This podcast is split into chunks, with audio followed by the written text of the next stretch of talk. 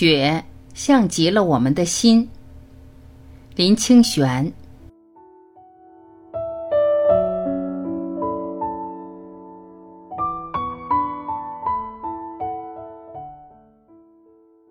在赤道，一位小学老师努力的给儿童说明雪的形态，但不管他怎么说，儿童也不能明白。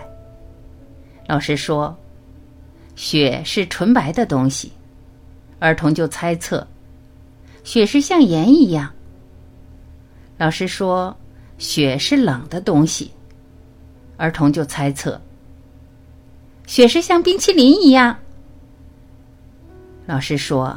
雪是粗粗的东西，儿童就猜测，雪是像沙子一样。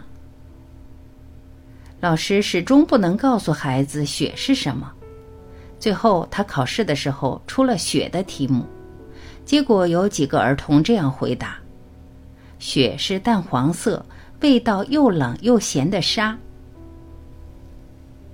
这个故事使我们知道。有一些事物的真相，用言语是无法表白的。对于没有看过雪的人，我们很难让他知道雪。像雪这种可看的、有形象的事物，都无法明明白白的讲。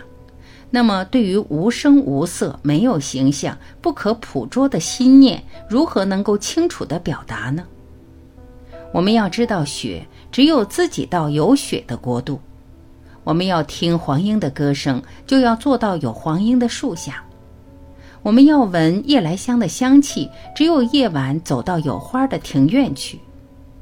那些写着最热烈优美情书的，不一定是最爱我们的人；那些陪我们喝酒吃肉、搭肩拍胸的，不一定是真朋友；那些嘴里说着仁义道德的，不一定有人格的馨香；那些签了约的字句呀。也有抛弃与撕毁的时候。这个世界最美好的事物，都是语言文字难以形容与表现的。就像我们站在雪中，什么也不必说，就知道雪了。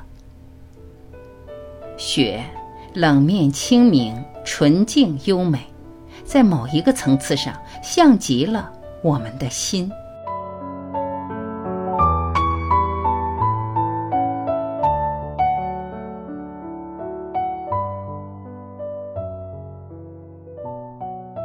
感谢聆听，我是晚琪，再会。